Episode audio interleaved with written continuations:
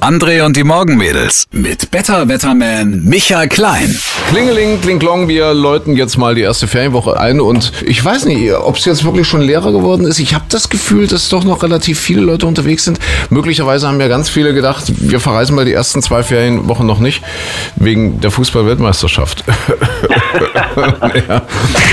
Ich fühle mich rundum wohl. Noch haben wir keinen endgültigen Rücktritt von Herrn Seehofer bekommen. Meine Theorie ist ja, der dachte wirklich, die Kanzlerin weicht da eher zurück. Jetzt hört man, nö, die ist eigentlich ganz zufrieden mit den Ergebnissen und die CDU steht auch geschlossen hinter ihr. Und ich glaube, er hat sich da ein bisschen verspekuliert und vor allen Dingen die Partei, die CSU.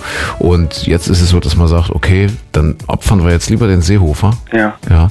Um nicht ganz und gar als Partei das Gesicht zu verlieren und macht die CSU dann halt doch weiter. Wir werden sehen, wie das heute weitergeht. Wollen sich wohl nochmal treffen, der Seehofer ja. und die Angela Merkel, und mal gucken, ob die dann doch noch irgendwie einen Kompromiss hinbekommen. Ich würde so gern wissen, wie diese Gespräche laufen. Ich wäre so gern dabei. Also, wenn, wenn die sich da so gegenseitig du, so. Ich denke, dass das alles schon feststeht. Da gibt es dann auch schon ein Protokoll und die werden sich über Fußball unterhalten. 20, 30 Minuten, ja. Ich glaube, die schweigen sich an.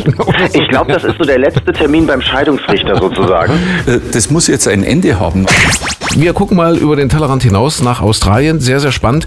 Dort gibt es einige große Supermarktketten, die seit diesem Jahr auch angefangen haben, der Plastiktüte in den Kampf zu erklären. Mhm. Ja. Und jetzt haben die das Ganze mal evaluiert. Also haben wir geguckt, wo stehen wir eigentlich, diese Supermärkte. Und es ist total spannend, weil aus ganz, ganz vielen dieser großen Supermärkte jetzt die Informationen, die Hinweise kommen, dass Kunden die Mitarbeiter angreifen, richtiggehend angreifen, weil es dort keine Plastiktüten mehr gibt. Das muss man sich mal vorstellen. Wirklich, ja, da kommen die Kunden, die Mitarbeiter werden gewürgt, werden bedroht und was auch immer.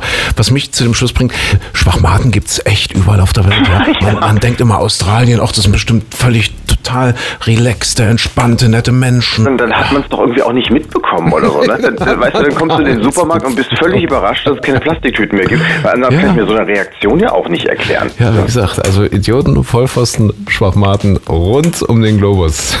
da muss was im Erdmagnetfeld sein. Was haut da nicht hin, ja.